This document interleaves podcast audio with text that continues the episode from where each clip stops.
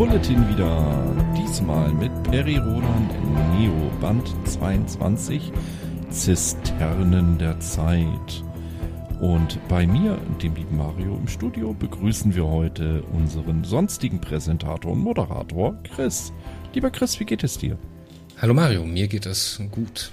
Ein paar Informationen mehr. Nö, eigentlich nicht. Ich habe Kaffee, ich habe äh, Orangenlimo. Ich habe in letzter Zeit wieder einen Fimmel für Orangenlimo entwickelt. Oh, mit oder ohne Zusatz? Nix. ohne irgendwas. Nee, was gibt's Neues? Gibt eigentlich relativ wenig Neues. Ähm, es gibt ein paar Umstellungen nach Ende dieser Staffel von Bulls Bulletin. Werden wir mal schauen, wie wir weitermachen. Das hat mit der neuen oder mit der geänderten Reihenfolge oder Reihenfolge der Podcasts, die im Warpcast rauskommen, zu tun. Ähm, Bulls Bulletin wird ein bisschen seltener kommen, vielleicht auch in einem anderen Format, das heißt mehrere Hefte auf einmal oder werden wir schauen, wie wir es machen. Auf jeden Fall wird es nach Ende der Staffel hier erstmal eine kleine Pause geben. Mario, ich glaube, wir können das schon sagen, oder? Es wird einen Podcast von dir geben über die Neo Stories. Ja. Wo du die, die einmal besprichst. Die und dann äh, schauen wir, wie wir in die nächste Staffel reinstarten. Entschuldige bitte. Alles gut. Bis Platin Edition 6, also bis zur sechsten Story, Story 1 bis 6 zusammengefasst. Bietet sich deswegen an, weil wir hiermit mit den vorliegenden Heften beim Platin Band 6 sind.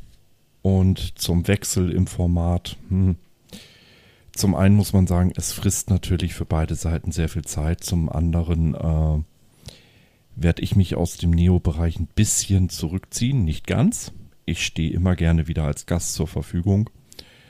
Wir müssen noch mal sehen, wie wir das lösen, ob das eventuell der liebe Andy Jesse oder äh, ich im Wechsel machen oder wie immer wir das auch lösen.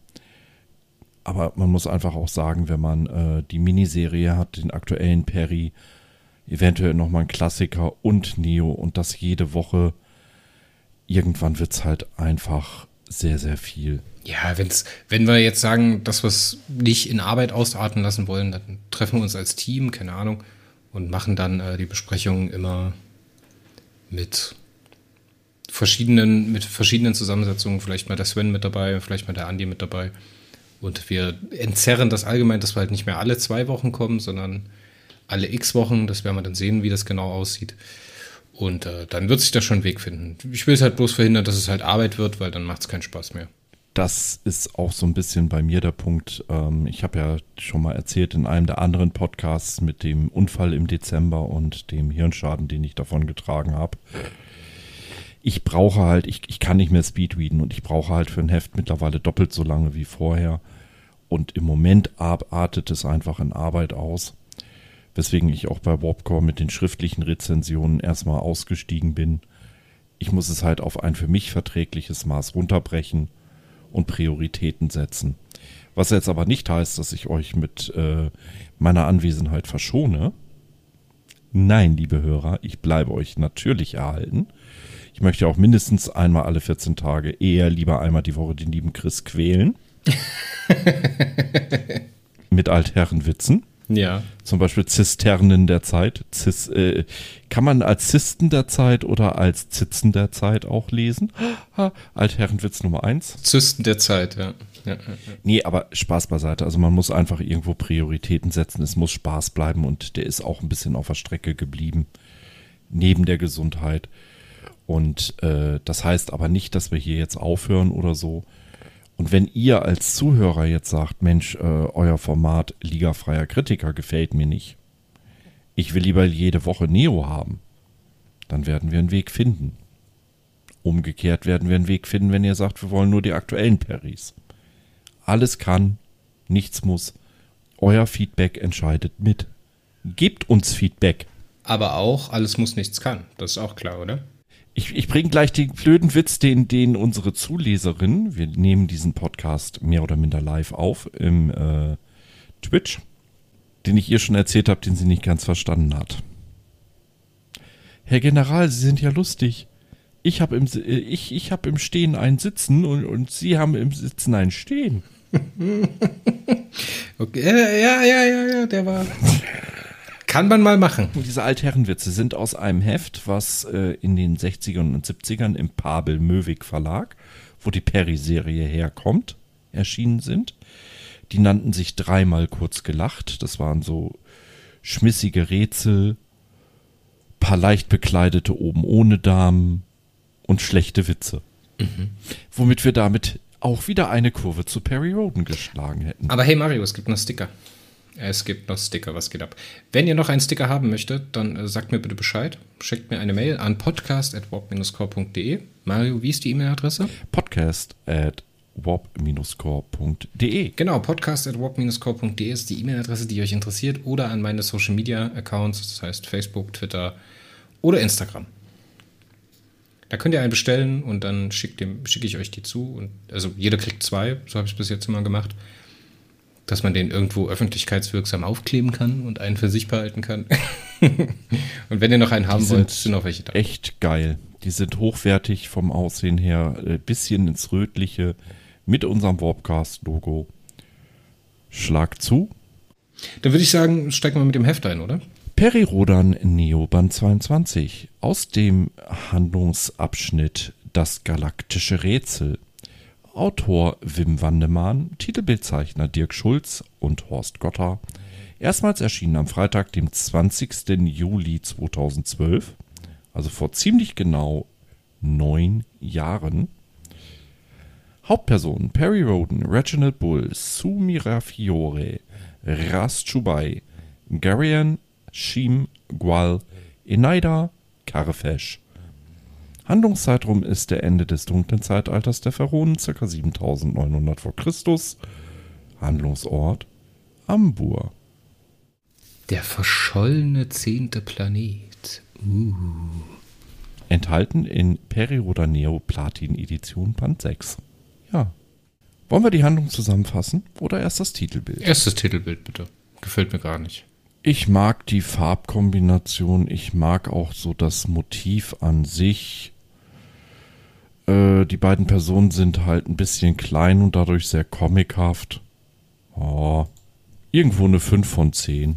Ja, hätte man, hätte man die beiden, also Perry und Retsch weggelassen, dann wäre das okay gewesen. Einfach die kobaltblaue Walze rein und fertig wär's. Hätte, hätte, Fahrradkette.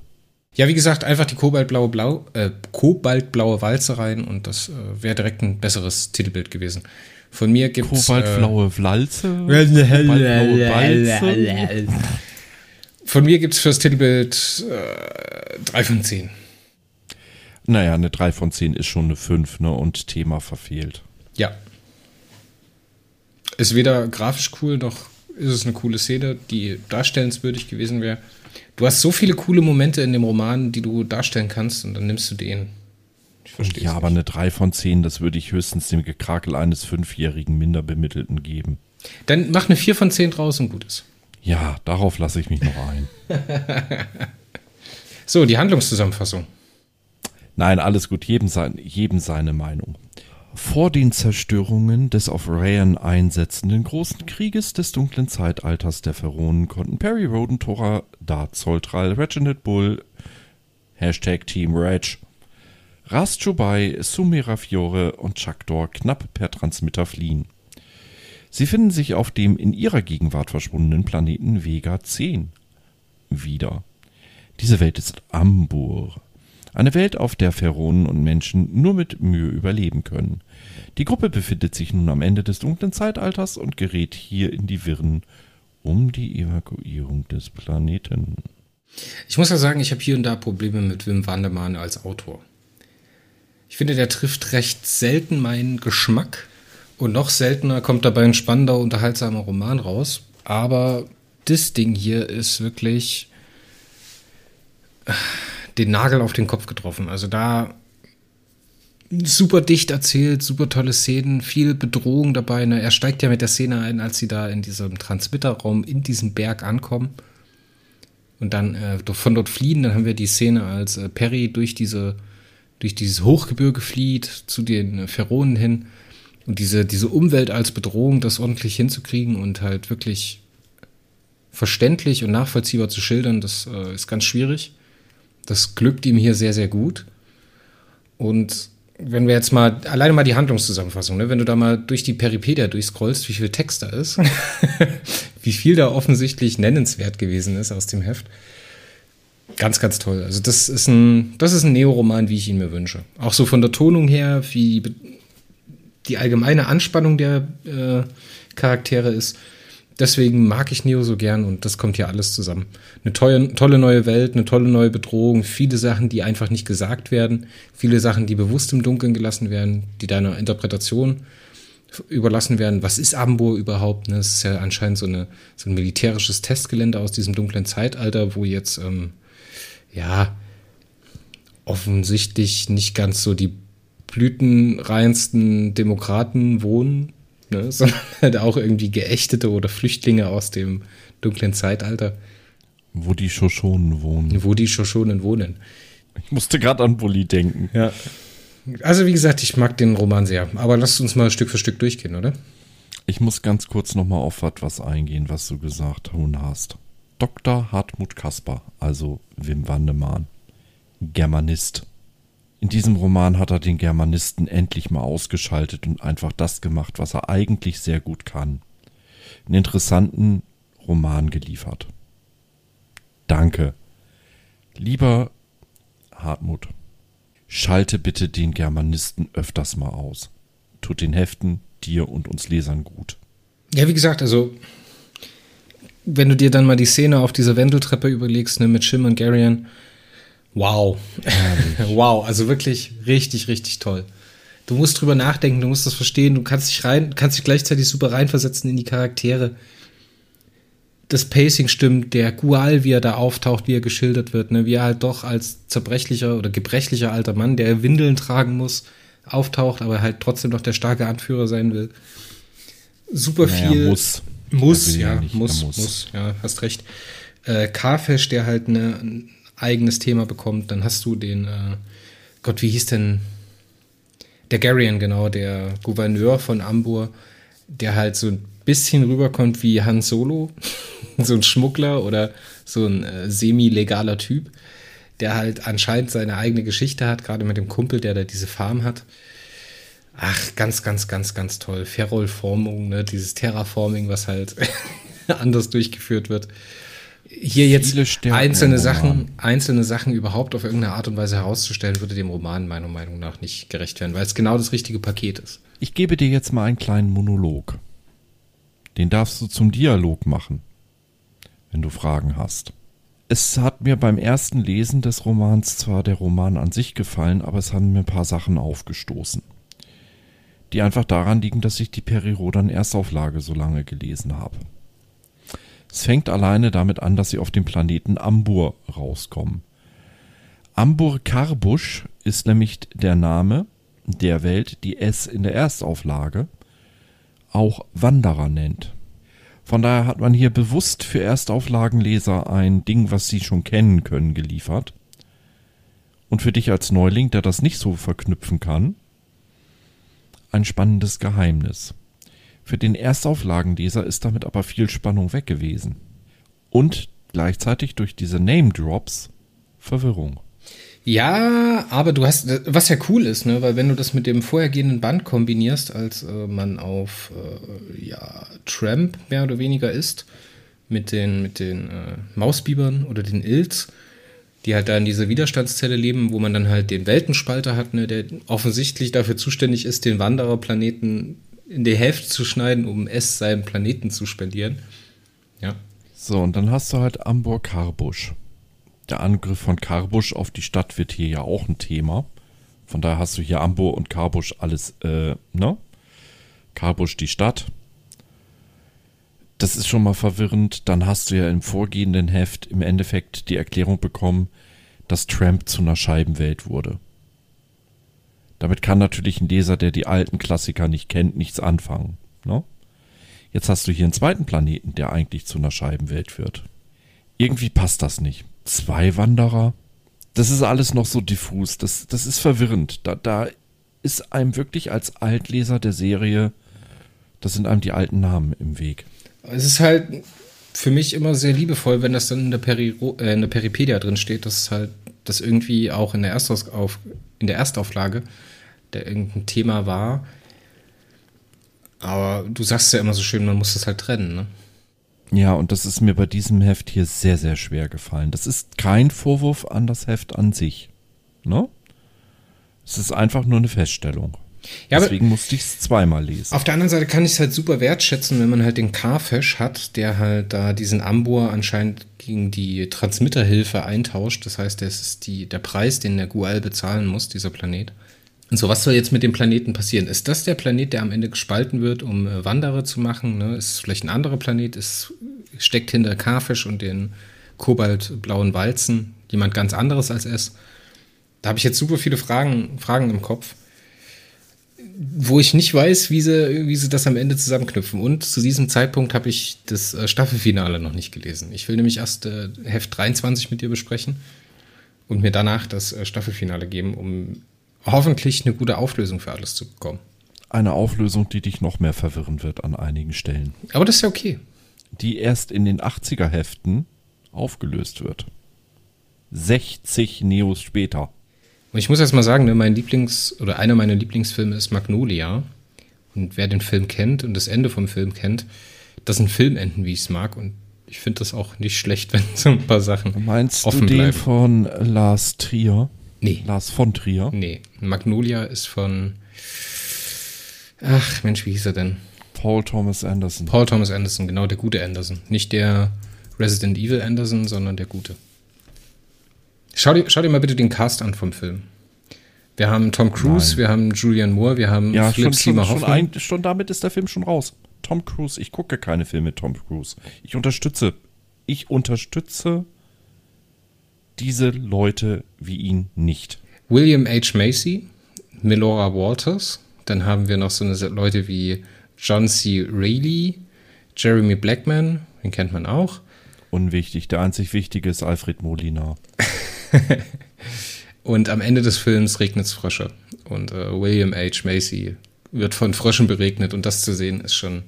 Man kann die Szenen mit äh, Tom Cruise leider nicht skippen, weil die auf der einen Seite das Beste am Film sind und auf der anderen Seite der Film sonst nicht funktioniert, aber alleine für William H. Macy kann man den Film gucken. Und der würde dir bestimmt super gefallen, so von der Thematik her. Ist mir egal. Dann schau dir nur den. Scientology. Schau dir nur die erste Szene an, da ist kein Tom Cruise mit dabei. Kann man mal reingucken. Sollte man gesehen haben. Es gibt einen Film mit Tom Cruise, den ich gesehen habe, das war Krieg der Welten, der mit diesem kreischenden Ding dabei. Na gut, da hast du dir auch einen Science-Fiction, äh, Scientology-Werbefilm angeschaut, gell? Im weitesten Sinne leider, ja. Aber ich halte es mit Tom Cruise wie mit deutschen Filmen und Serien. Ich schaue sie nicht. aus Prinzip. Ich bin so. Aber das ist jetzt nicht Thema in dem Podcast hier. Wir waren stehen geblieben bei dem Punkt, was mir schwer fiel. Was mir sehr, sehr leicht fiel bei dem Roman, war der Einstieg. Perry und seine Truppe sind halt am, äh, äh, auf diesem Ambur rausgekommen und halb am Ersticken. Und Perry versucht natürlich Hilfe zu finden. Diese Wanderung von Perry, dieses Ich will 20 Schritte gehen und dann ausruhen, ich gehe 19 Schritte, und ruhe mich aus und kann nicht mehr, ne? Ich gehe 18 Schritte und wäre eine halbe Stunde bewusstlos.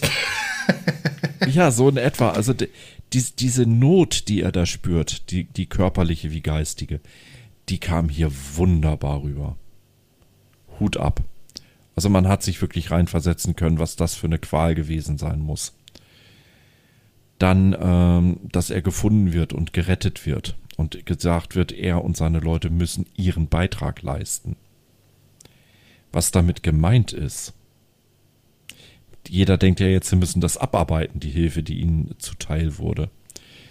Aber was sich da dann wirklich hinter verbarg, das war, wow, geile Idee. Hm. Wollen wir es auflösen? Ja, können wir. Ist ja ein Spoiler, ne? Ja, ist ein Spoiler, aber lösen wir jetzt auf. Seinen Beitrag leisten. Dadurch, dass auf Ambur in der Stadt Karbusch oder der Ansiedlung nicht viele Pheronen unterwegs sind, haben sie das Problem, was auch hier äh, die Quäker in Amerika und so haben. Wenn du eine kleine Ansiedlung von Menschen hast, hast du ein Problem mit dem Genpool. Gerade wenn Cousins, Cousinen heiraten müssen und so weiter. Du hast halt irgendwann zu eng beieinander liegende Gene und damit definitiv Erbkrankheiten. Und die Idee der Pheronen, die ja Perry und Co. für seltsame, aber immer noch existierende Pheronen halten, ist halt, äh, ja, du kriegst eine Frau zugeteilt, die du nicht liebst, aber die musste pimpern, damit sie schwanger wird. Weil du sollst den Genpool auffrischen.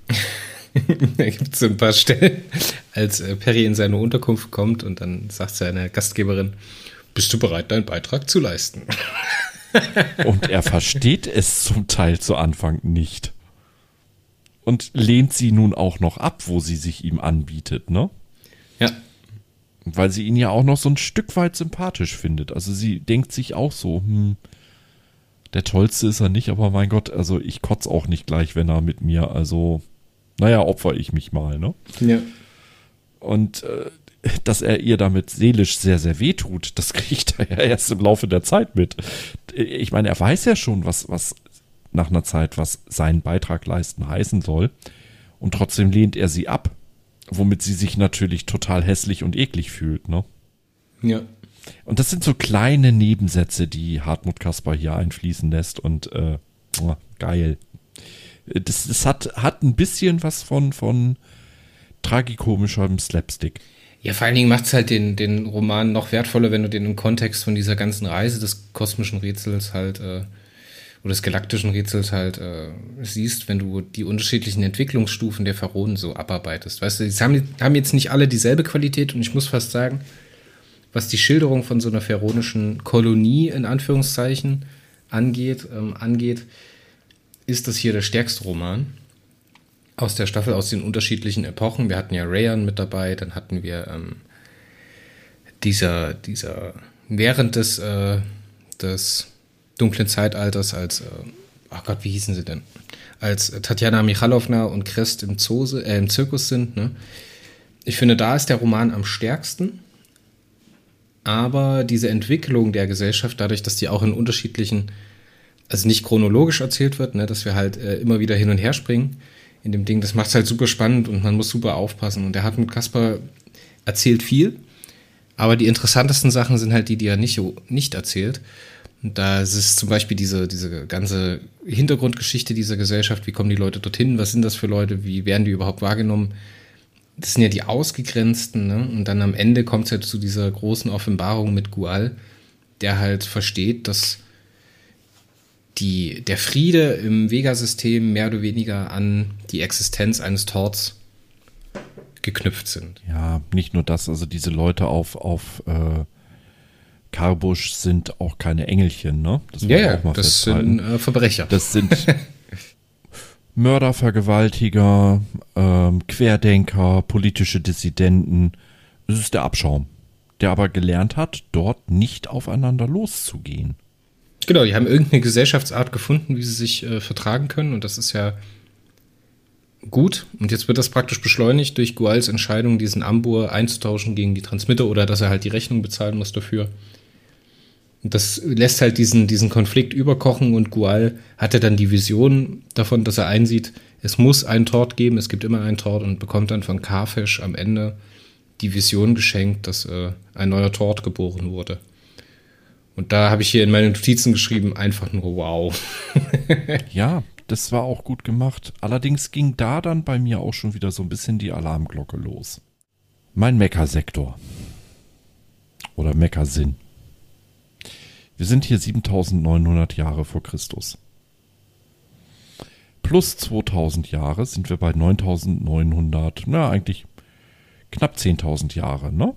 Und die Gesellschaft der Pharaonen hat sich in fast 10.000 Jahren nicht wirklich signifikant verändert, vor allen Dingen nicht die Technik. Ja, da hast du recht. Fällt mir schwer, das so zu kaufen. Ich meine, klar, äh, wir wissen es genauso wie ein Rad ne, ist immer rund und an einem Rad kann man nicht so viel verbessern. Ab einem gewissen Punkt X ist es halt mehr oder minder ausgereift. Ja, man könnte jetzt argumentieren, dass halt diese pharaonische Gesellschaft ja äh, auf ihrer Entwicklung ausentwickelt ist. Ne? Sie, sie, haben, haben ja nicht das höhere Wissen zum Beispiel. So ist es ja zumindest im Periversum erklärt. Oder die stagnieren halt. Die haben halt eine sehr, sehr hohe entwickelte Mikromechanik äh, und äh, Technik. Aber darüber hinaus äh, sind ihre großen Sprünge halt vorbei. Dass das halt keine 10.000 Jahre hält, ne? ohne entweder einzugehen oder halt irgendwo einen Knoten platzen zu lassen Ja, verstehe ich, aber das ist halt. Also wenn ich den Roman lese, kann ich es mir schwer zum, kann ich es ihm schwer zum Vorwurf machen, dass er daran nicht denkt. Aber ja, so ein paar Sachen wären halt, das wäre aber dann halt die 10 von 10 gewesen, muss man ehrlich sagen. Ja, aber das sind Details, wo ich mich dann manchmal frage, warum. Ich meine, klar, wir hatten ja die Erklärung, die Pharaonen können nicht fünfdimensional denken. Die haben wir schon bekommen. Entsprechend können sie ihre Technik halt nur bis zu einem Zeitpunkt X entwickeln. Ja, aber trotzdem, irgendwie fehlt mir da was, verstehst du? Ja, kann ich absolut nachvollziehen. Für mich war es nicht ausschlaggebend und das hat für mich nicht zur Abwertung geführt. Da gibt es meiner Meinung nach andere Probleme, aber ähm, ja. Es ist ja so ein bisschen wie bei Star Wars, ne? Du hast, wenn du da die ganz alten Sachen siehst, The New Republic oder The Old Republic, ne? Ja, auch einige tausend Jahre der Entwicklung. Und trotzdem entwickelt sich nicht wirklich viel. Ja, du hast so Sachen wie Asimov in der Foundation-Trilogie, wo sich die Technik weite Teile über mehrere hundert oder tausend Jahre halt zurückentwickelt. So, weil Wissen verloren geht und so weiter. Also weil es eine rückwärtsgewandte Dynamik hat. Ja, dass Technik sich immer zyklisch entwickelt und du immer wieder Verlust haben wirst. Äh, das sehen wir ja auch in unserer Realität, ne? wenn ich überlege. Ähm, ich meine, ich kann es nicht überprüfen, ich bin kein Ägyptologe, aber man liest es ja immer wieder und ich habe bisher noch keine, äh, keinen wirklichen Widerspruch gelesen, dass die Ägypter wahrscheinlich zumindest Elektrizität kannten. Ob sie elektrisches Licht kannten, ist die zweite Frage. Aber sie hatten ja äh, äh, Kartoffelbatterien in den Uhren. Ja, und das ist Wissen, was uns heute fehlt. Was mich eher stört, ist, dass die Auswirkungen von den vom den mehreren Jahrzehnten dunkles Zeitalter oder egal wie lange das jetzt dauert, ähm, dass die irgendwie nicht, sich nicht wirklich niederschlagen in der Technik. Ja. Dass dieser ja. Mangel da nicht auftaucht, weißt du, dass er nicht so richtig spürbar ist. Andererseits gucken wir mal nach einem Krieg, wenn wir uns mal jetzt auf unsere Welt wieder versetzen, ne? Gut, Deutschland kann da jetzt beim Wiederaufbau nicht unbedingt äh, äh das Beispiel sein, weil du hast bei den ähm, Pharaonen ja niemand externes, der den Aufbauhilfe gibt, ne? Die sind ja auf sämtlichen Welten zerstört, kaputt und im Arsch. Hm. Nennen wir es beim Namen. Dass sie natürlich nicht so schnell innerhalb von fünf Jahren plötzlich fast alle Spuren bereinigt haben. Logisch, klar, brauchen wir gar nicht drüber diskutieren. Andererseits, so jung Gual eigentlich gezeichnet wird, als er zum Tod wird. Da stelle ich mir so knapp einen 40-Jährigen vor, ne? Ja, mittleren Alters halt. Und irgendwo hatten sie ja vorher schon die Aussage, dass die Pharaonen offensichtlich länger leben als Menschen. Hm. Nicht signifikant, aber länger. Ja? Lass jetzt mal die Lebenserwartung eines Gual bei 130 Jahren liegen. So wie er hier im Heft geschildert wird, wirkt er sowieso 100, 110. Ne? Ja, Nehmen wir oder, mal einfach wirklich an, 100 Jahre ist er oder, alt. Oder halt aufgeputscht durch Carfish. Ne? Das kann natürlich auch sein. Und durch irgendwelche Technik.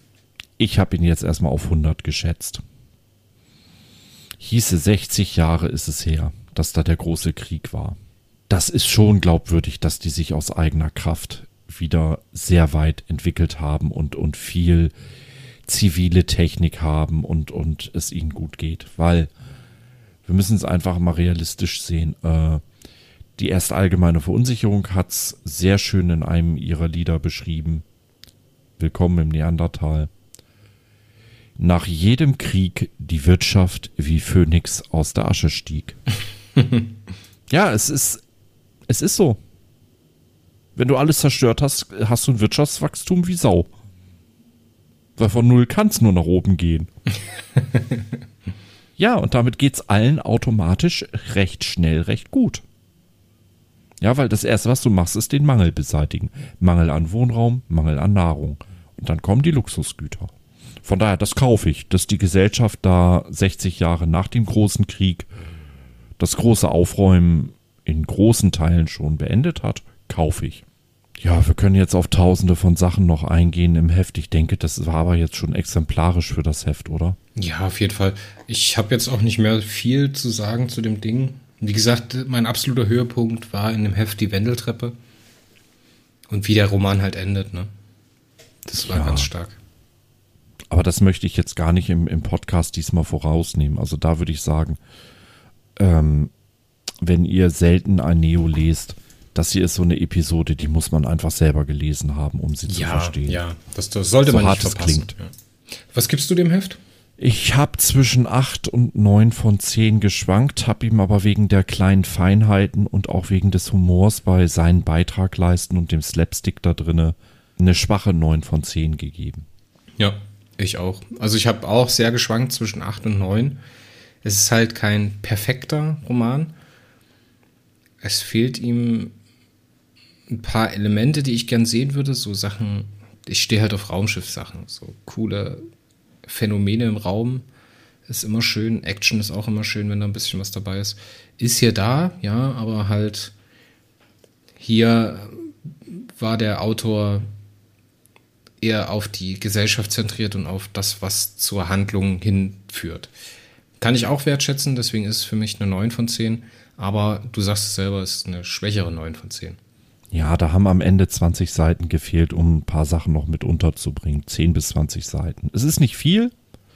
Es sind Nebensätze, es sind kleinste Details, die manchmal äh, mir persönlich fehlen.